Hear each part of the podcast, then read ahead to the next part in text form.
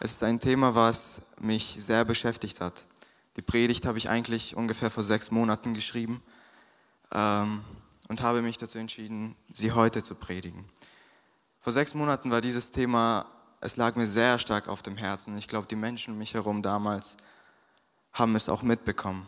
Und diese Predigt ist in allererster Linie zu mir gerichtet heute Abend. Ich wäre eigentlich derjenige, der sitzen sollte und dieser Predigt zuhören sollte weil ich in vielen Bereichen in meinem Leben doch weit entfernt davon bin, das so auszuleben, wie ich es mir wünsche und wie Gott es sich wünscht. Wir befinden uns in unserer Predigtreihe Berufung. Wir haben uns angeschaut, dass wir einen Gott haben, der ruft. Da hat uns Marius gepredigt. Wir haben uns damit beschäftigt, wie wir unsere Berufung überhaupt finden und Noah hat uns die Mythen und die Hindernisse in unserer Berufung oder in unserem Dienst gepredigt, welche Mythen es dabei gibt und so weiter. Ich denke, die meisten von euch waren da. Wir haben uns mit der allgemeinen Berufung beschäftigt, die Berufung, die jedem von uns zusteht. Eine Berufung, zu der jeder berufen ist. Wie beispielsweise berufen, um Licht zu sein, berufen, um zu lieben, berufen, um heilig zu leben, wir wollen uns heute Abend eine weitere allgemeine Berufung anschauen und eine Berufung, die jedem von uns zusteht, beziehungsweise wozu jeder von uns berufen ist. Und zwar heißt die heutige Predigt berufen, um das Evangelium zu verkündigen oder das Evangelium weiterzugeben oder berufen, um von Jesus zu erzählen. Sucht es euch aus. Das Hauptthema ist Evangelisieren. Evangelisieren, ein Thema, was uns doch sehr unwohl fühlen lässt. Wir denken oft in unseren Ausreden, evangelisieren ist nur für bestimmte Leute. Die Missionare aus Afrika kommen vielleicht auch irgendwann mal nach Drossingen, um unseren Freunden von Jesus zu erzählen.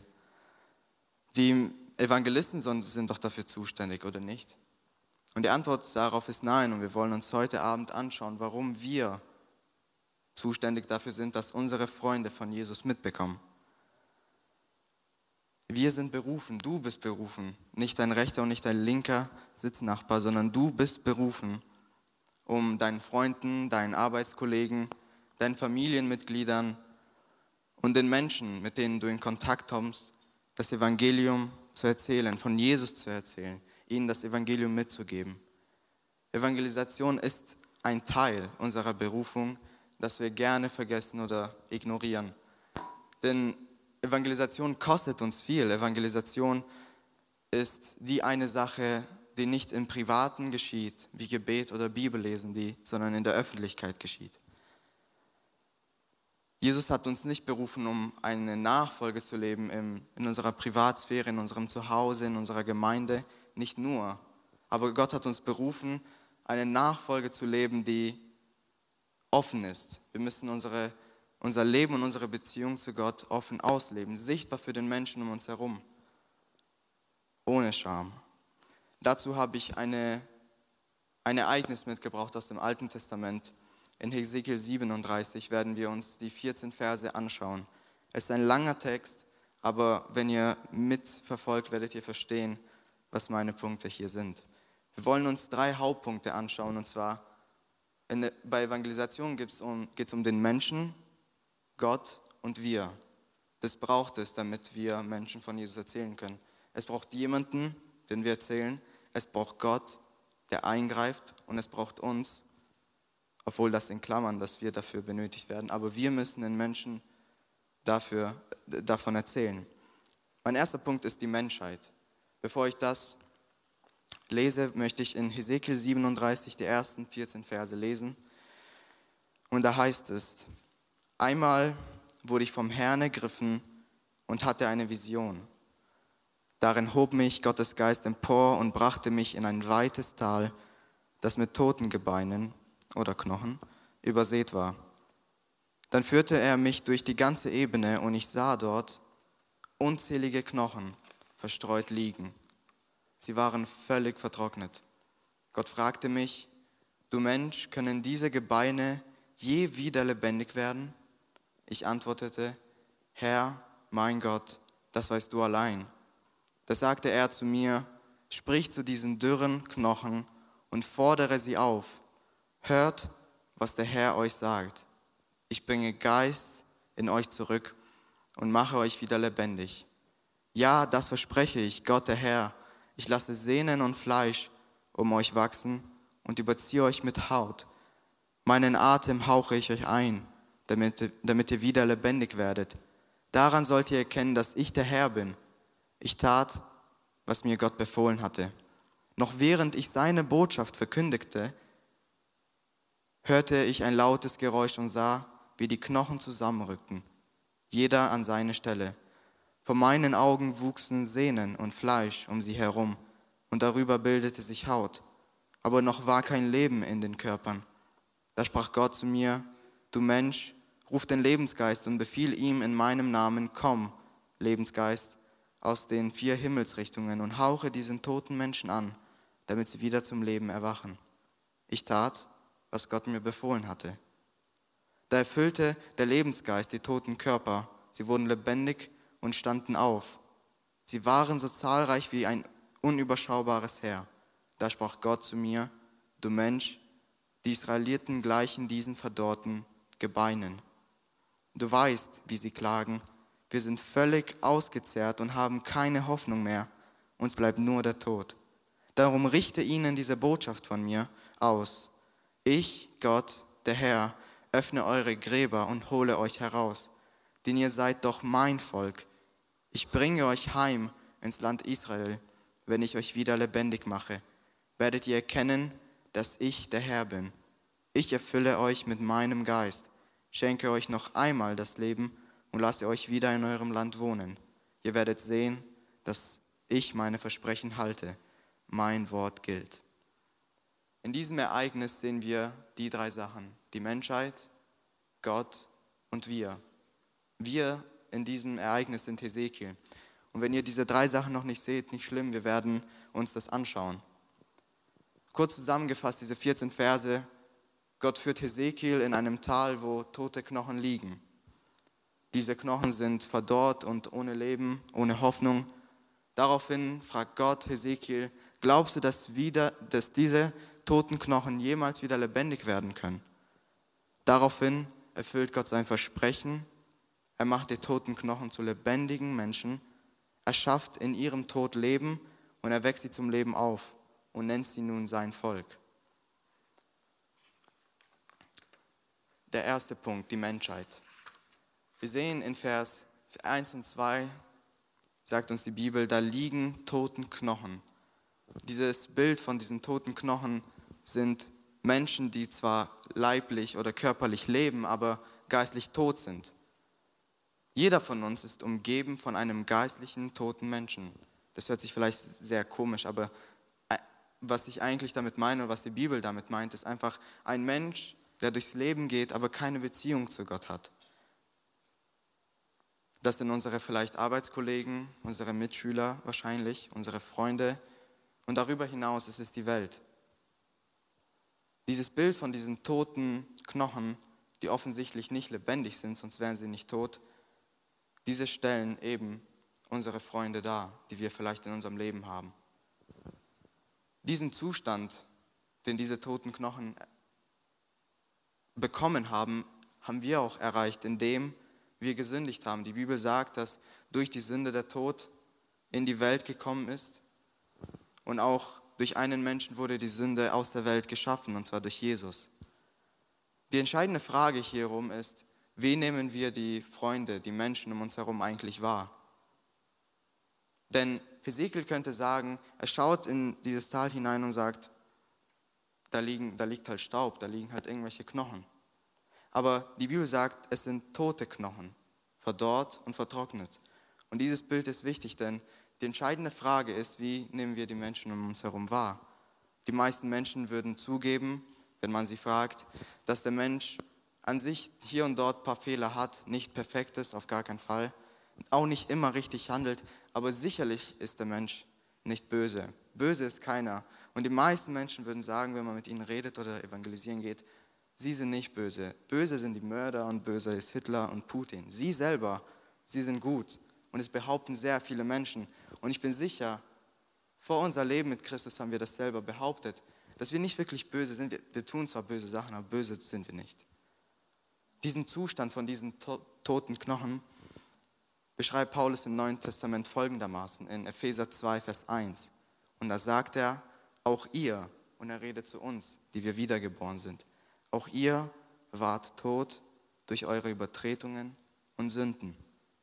Weiter in Vers 3 sagt er, unter ihnen haben wir auch, haben wir alle eins unser Leben geführt, in den Begierden unseres Fleisches und taten den Willen des Fleisches und der Vernunft und waren Kinder des Zorns, von Natur aus auch wie die anderen.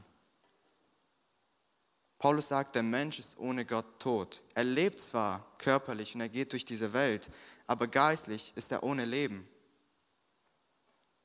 Ich habe davor die Frage gestellt, dass die entscheidende, ich habe davor gesagt, dass die entscheidende Frage ist, wie wir den Menschen wahrnehmen. Und das ist sehr wichtig. Denn wir müssen uns dem Zustand unseres Mitmenschen, unserer Freunde, unserer Arbeitskollegen bewusst sein. Denn nur dann, wenn wir uns diesem Zustand bewusst sind, können wir ihnen das geben, was sie brauchen. Am Beispiel, wenn wir nicht sehen würden, dass ein Mensch bitterarm ist, dann würden wir ihm auch kein Essen, kein Trinken, kein Geld oder die Ressourcen, die er braucht, geben wenn wir ihn nicht so wahrnehmen, wie er wirklich ist. Wenn ein Mensch kerngesund ist, würde keiner von uns zu ihm hingehen und sagen, brauchst du Hilfe, brauchst du Medikamente, kann ich dir irgendwie helfen? Keiner würde es machen, weil wir ihn nicht so wahrnehmen. Darum werden wir den Menschen oder unsere Freunde so behandeln, wie wir sie auch wahrnehmen. Wenn es kein, keinen Bedarf dafür gibt, dass sie Jesus in ihrem Leben brauchen, dann werden wir ihnen auch davon nicht erzählen. Das Wort Gottes sagt uns aber, dass der Mensch nicht gut ist, dass der Mensch nicht in Ordnung ist, dass der Mensch nicht okay ist und so wie er durchs Leben geht, ist, soll er halt machen. Die Bibel sagt uns, dass der Mensch, wir, die wir ohne Christus waren und die Menschen um uns herum, gefallen sind von der Herrlichkeit Gottes und somit einen Retter brauchen. Darum ist meine Frage erneut an dich, wie nimmst du den Zustand deiner Freunde? Wie nimmst du den Zustand von deinem Sitznachbar? Ist alles gut? Oder siehst du die Not darin, darin, dass er Jesus braucht? Siehst du nur den Schmerz in seinem Leben, vielleicht siehst du nur seine schlechte Laune? Oder siehst du auch seine Sünde? Siehst du die Sünden der Menschen? Und nicht in einem Sinne, dass wir sie verurteilen, sondern in einem Sinne, dass wenn wir ihre Sünde erkennen, auch die Not darin erkennen, dass diese Menschen Jesus brauchen. Wie wir den Menschen um uns herum wahrnehmen, ist entscheidend, wie wir mit ihnen umgehen. Darum fragt auch, darum sagt auch Hesekiel, und siehe, die Knochen waren tot, vertrocknet und ohne Leben. Wie nimmst du die Menschen um dich herum wahr? Das ist die erste Sache, die Menschheit. Die Menschheit ist tot in ihren Sünden. Und wenn wir das nicht erkennen, dann werden wir auch nicht die Not verspüren, irgendwie ihnen irgendwas von einer Hoffnung oder von einem Leben mit Gott zu erzählen. Im zweiten Punkt, der erste Punkt ist absolut hoffnungslos. Wenn der Mensch tot in seinen Sünden ist, tot in seinen Werken, dann gibt es keine Hoffnung für ihn. Aber wir haben einen Gott, der mächtig ist und der retten kann. Und da habe ich einen Bibelvers mitgebracht aus 1 Timotheus 2, Verse 4 bis 6. Und da heißt es, Gott, denn er will, dass alle Menschen gerettet werden und dass sie die Wahrheit erkennen. Es gibt nämlich nur einen Gott und es gibt nur einen Vermittler zwischen Gott und den Menschen, den, der sich selbst ein Mensch geworden ist, Jesus Christus. Er hat sein Leben als Lösegeld für alle gegeben und hat damit zu der Gott, von der Gott bestimmten Zeit den, den Beweis erbracht, dass Gott alle retten will. Wir haben nicht nur die Menschheit, die tot in ihren Sünden sind, sondern wir haben einen Gott, der retten möchte. Wir haben einen Gott, der in diesem Ereignis, selbst in Hesekiel, in Vers 5, 12, 13 und 14 und darüber hinaus, er wiederholt es und sagt, ich möchte diese toten Knochen lebendig machen. Die, die ohne Hoffnung vertrocknet und voller Staub sind, möchte er sein Volk nennen. Wir haben einen Gott, der bereit ist, aktiv zu handeln. Wir haben einen Gott, der bereit ist, zu retten. Wir sehen in diesem Ereignis von Hesekiel mit diesen toten Knochen das Herz Gottes, das nicht stehen bleibt bei der Hoffnungslosigkeit und bei dem Zustand, vom Volk Israel, sondern der weitergeht. Und die Bibel sagt uns, dass Gott Freude hat an der Gnade, Freude hat an der Vergebung. Wir haben einen Gott, der nicht ewig festhält an seinem Zorn, sondern wir haben einen Gott, der seine, die, und seine Gnade ist größer als unser Versagen. In Römer 5, Vers 20 heißt es, dass seine Gnade größer ist als unsere Schuld. Und das ist, das ist das, was es verbindet, den Menschen und uns. Es ist Gott. Denn ohne Gott könnten wir hinausgehen und den Menschen irgendeine Liebesgeschichte erzählen von einem Menschen und einem Gott, der ja im Himmel geblieben ist und so weiter und so fort. Aber wenn es Gott nicht geben würde, wenn wir das Evangelium nicht mit einbeziehen in unserem Leben, wenn wir mit unseren Freunden reden, dann hat es auch keine Kraft. Wir müssen den Menschen das Evangelium mitgeben und Gott ist das Entscheidende dabei. Ohne Gott können wir den Menschen nicht das Evangelium mitgeben. Ohne Gottes Kraft wird kein Mensch glauben. Und wir wollen uns das anschauen, warum kein Mensch glauben wird, wenn wir einfach so hinausgehen und den Menschen irgendwas erzählen. Wir kommen jetzt zum dritten Punkt. Wir haben uns angeschaut, die Menschheit, Gott, dass wir einen Gott haben, der retten möchte. Und jetzt kommen wir. Sicherlich kann Gott auch ohne uns retten. Er braucht uns nicht, um zu retten. Er braucht dich nicht, er braucht mich nicht. Er hat es bewiesen, dass es ihm möglich ist, auch ohne einen Menschen zu retten. Er macht seinen Ratschluss nicht abhängig von uns. Aber wir sind berufen und wir haben das Privileg, sein Reich zu bauen. Wir haben das Privileg, diesem Auftrag gehorsam zu sein, das Evangelium zu verkündigen. Kommen wir zum dritten Punkt, wir. Und wir wollen uns anschauen als Christen, du und ich, an dem Beispiel von Hesekiel in diesem Ereignis. Als erstes, wie wir wissen, wir haben es schon oft gehört von klein auf, es heißt, geht hinaus in die Welt und macht zu Jüngern, tauft sie auf den Namen des Vaters und des Sohnes und so weiter und so fort. Jesus sagt, geht hinaus. Und wir hören es so oft und irgendwie höre ich diesen Bibelvers so oft, aber ich fühle mich null motiviert, irgendwie rauszugehen. Aber trotzdem haben wir einen Auftrag, die gute Nachricht, das Evangelium weiterzugeben. Gott erwartet von uns, er befehlt es uns, dass wir den Menschen lieben, dass wir unseren Sitznachbar, unseren Arbeitskollegen, unseren Mitmenschen lieben, indem wir ihm die beste Nachricht mitgeben. Wir können uns und wir werden uns das Beispiel an, von Hesekiel angucken. Gott fragt dich und Gott hat Hesekiel gefragt, können diese toten Knochen lebendig werden? Gott fragt dich, ihr kennt bestimmt, ihr habt den einen Sitznachbar, wenn ihr euch vorstellt, der Letzte, der glauben würde, wäre der. Der Letzte, ihr lauft manchmal an Menschen vorbei, ihr denkt euch, die sind so kaputt.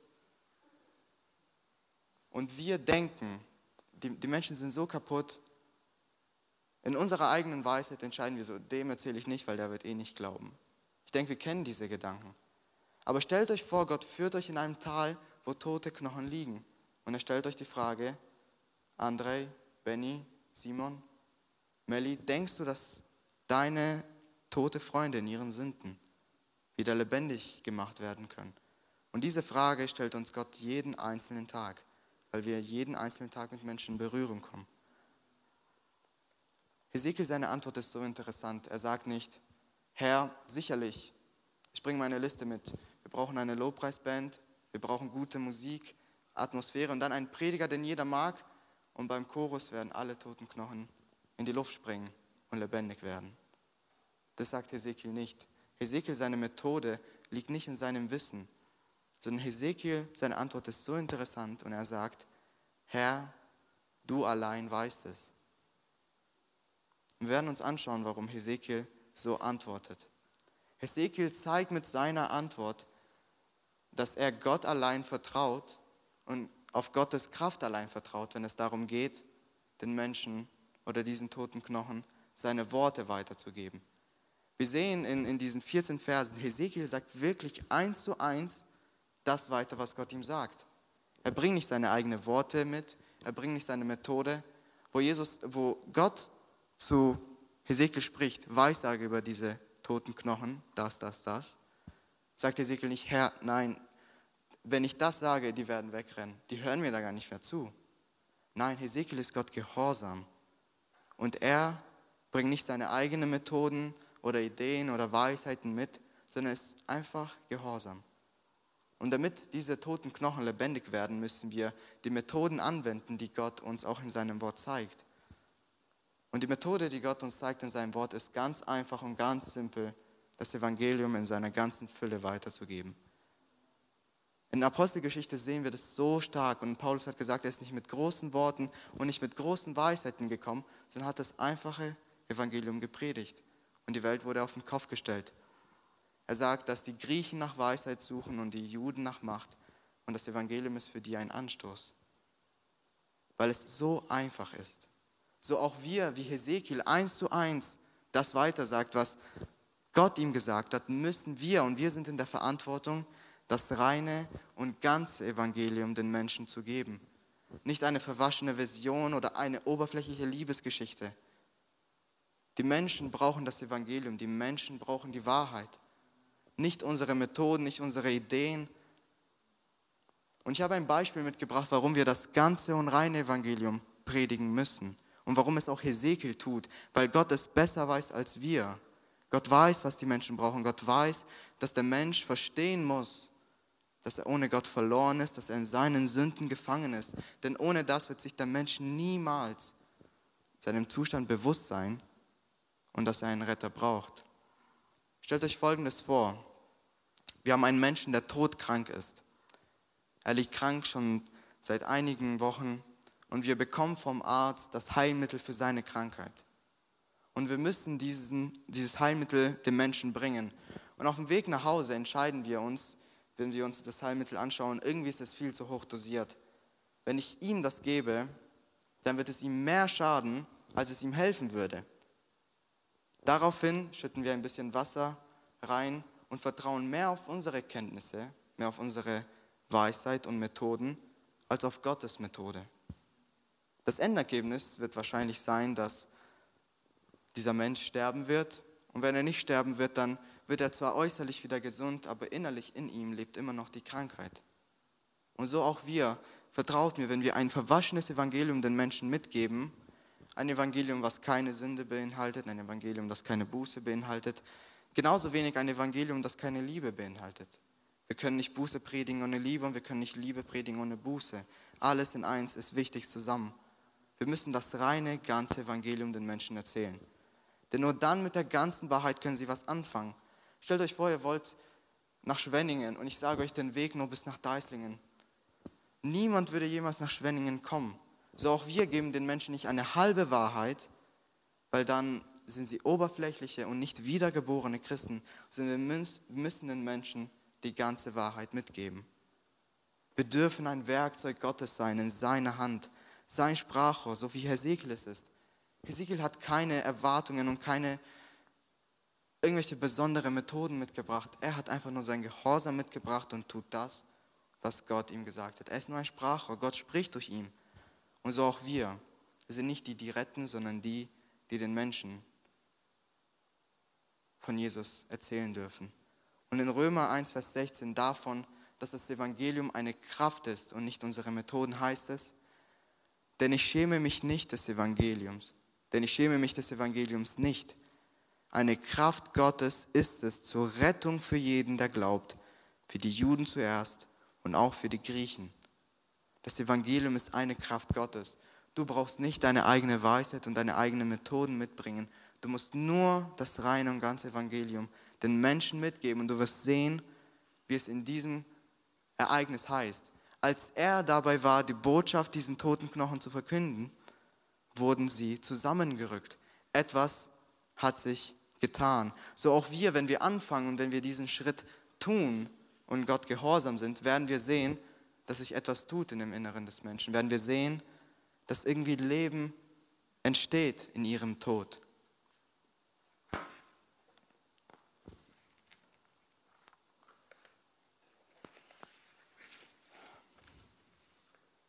Ein Vers, was wir sehr oft benutzen, wenn es um Evangelisation ist, in Matthäus 28, wo Jesus sagt, geht hin und macht zu Jüngern.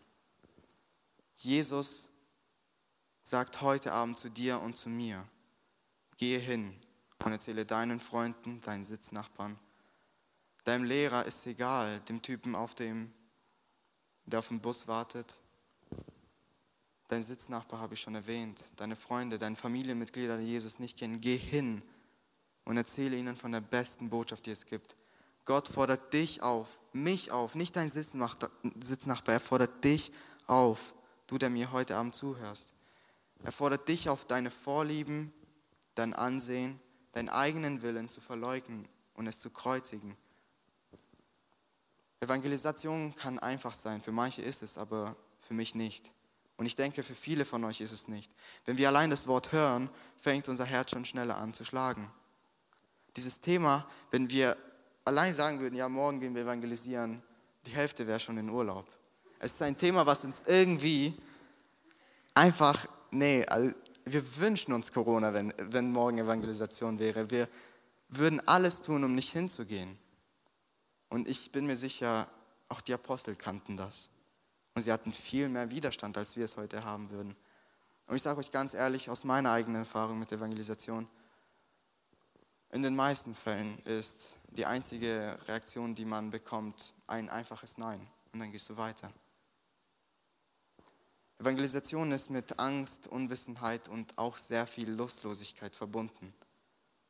Aber im Christentum, in unserer Beziehung zu Gott, geht es nicht um uns. Es ging nie um uns, sondern es geht um Gott, ihm die Ehre zu bringen und den Menschen zu lieben. Ich möchte zusammenfassen, dass wir nicht vergessen, worum es heute Abend eigentlich ging. Alles reduziert sich auf eine Frage. Und zwar, bist du heute Abend von Jesus ergriffen oder nicht? Warum ich am Anfang gesagt habe, dass ich es eigentlich verdiene, da zu sitzen, nicht weil ihr schlechter seid als ihr, sondern dass ich diese Botschaft eigentlich brauche. Weil ich weiß, dass ich in meinen Umständen dann von Jesus erzähle und ich einen Wunsch danach habe, Menschen von Jesus zu erzählen, wenn ich von Jesus auch ergriffen bin.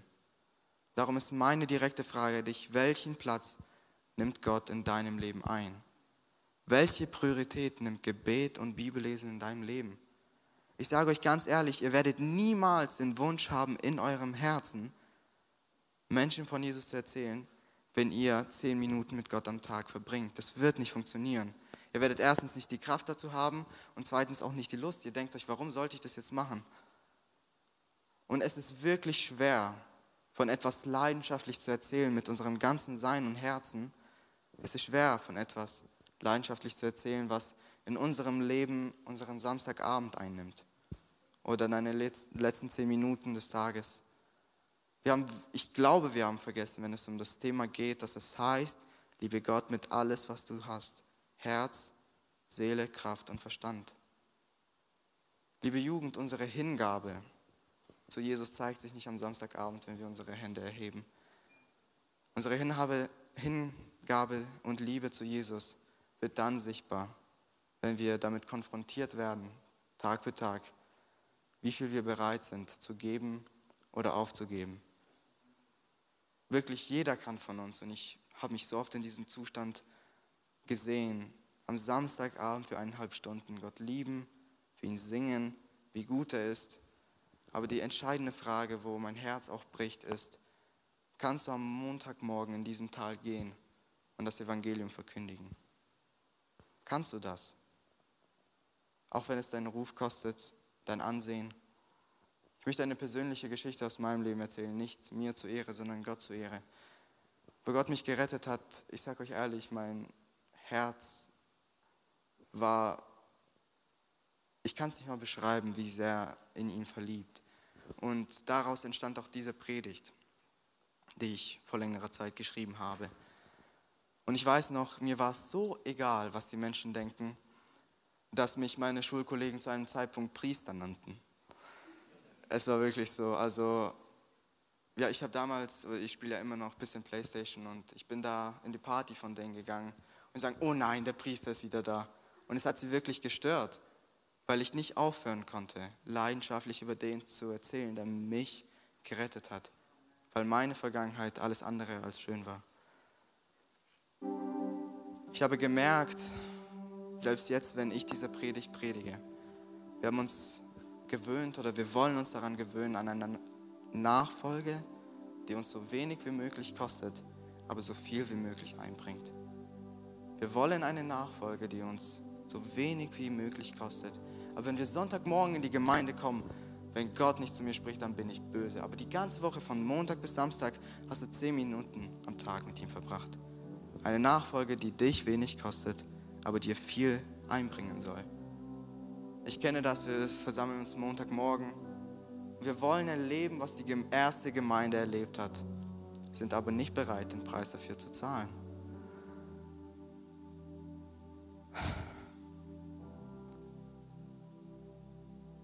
wo ich diese Predigt vorbereitet habe, ich war an manchen Momenten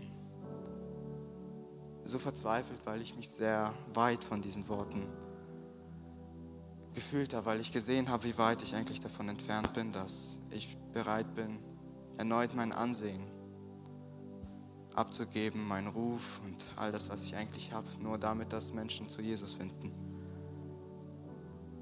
Ich habe mich mit früher verglichen, wo ich gesehen habe, dass es mir wirklich komplett egal war, was der jetzt gerade denkt, wenn ich mit ihm über Jesus rede. Aber es ist ein Zustand, der mir auch gut tut, weil ich merke, es ist mir nicht egal. Und ich möchte dich fragen, nach dieser Predigt, wenn du zugehört hast, wo siehst du dich? Wo siehst du dich? Siehst du dich da, dass du wirklich in diesem Tal gehen möchtest und den bekannt machen möchtest, der beleben kann? Wo siehst du dich heute Abend? Wie nimmst du den Menschen um dich wahr? Lass uns umkehren zu dem Herz Gottes heute Abend, liebe Jugend. Zu der Verantwortung, zu der Gott uns berufen hat. Und ich bin mir eins sicher, Gott uns, wird uns zur Rechenschaft ziehen, was wir mit seinem Evangelium gemacht haben. Wie oft ich es in meinem Herzen für mich behalten habe. Und ich sage euch ganz ehrlich, das Liebloseste, was wir machen können, ist es zu verschweigen. Weil es das Einzige ist, was den Menschen retten kann. Und ich begreife es nicht und ich wünsche es mir, dass wir es als Jugend und dass ich, der ich es predige, begreife. Wie der Mensch und in welchem Zustand er doch ohne Gott ist. Ich wünsche mir eine Nachfolge für uns und für mich, in der ich bereit bin, alles aufzugeben ich bin mir sicher, nach dieser Predigt werde ich noch so oft versagen, aber seine Gnade ist größer als mein Versagen und meine, seine Gnade ist größer als euer Versagen. Und ich bin mir sicher, wir alle haben darin versagt. Ich möchte, dass wir uns die Zeit nehmen heute Abend. Nicht daran denken, was wir jetzt essen, nicht daran denken, wo wir jetzt hingehen, sondern uns die Zeit nehmen, um in Gemeinschaft mit Gott zu bleiben um ihn zu suchen, ihn und sein Angesicht, dass er und sein Angesicht, dass sein Angesicht auf uns leuchtet und dass wir mit einem vollen Herzen Montag, Dienstag, Mittwoch und egal wann noch immer bereit sind, von dem zu erzählen, der seinen Himmel verlassen hat. Für uns Sünder, wirklich, wir sind so unendlich nicht würdig, vor ihm zu kommen. Wir sind so gefallen in so vielen Punkten, doch er hat sich dazu entschieden, uns zu retten. Und es überwältigt mich, weil wir haben davon gesungen, wie sehr uns er geliebt hat. Und ich möchte, dass wir seinen Preis heute Abend verstehen, damit wir auch diesen Preis heute Abend zahlen können. Es wird nach dieser Predigt nicht alles rundlaufen, sicher nicht in meinem Leben, in deinem Leben nicht, aber lass uns die Entscheidung treffen, Nein zu sagen zu den ganzen Ausreden, die dir einfallen muss nach Hause, ich muss auf Toilette, ich muss weiß was ich. Ich kenne sie alle, denn sie sind alle mir begegnet. Und ich sehe meine mangelnde Liebe zu Gott und ich komme und sage, ich liebe Jesus, aber mein Tun ist so oft weit entfernt davon. Darum lass uns alle aufstehen, Gott eine Antwort geben, mit einem offenen Herzen zu ihm kommen. Es, das Gebetsteam ist heute nicht da, ist mir aber echt egal. Nicht, weil sie mir egal sind, weil es mir egal ist, wer heute Abend da ist oder nicht. Ich möchte, dass, egal wer Gebet braucht, ich bin genauso schwach wie ihr. Wer Gebet braucht, dass wir nach vorne kommen können. Nicht ich für euch bete, sondern wir füreinander beten. Lasst uns Gott suchen, liebe Jugend.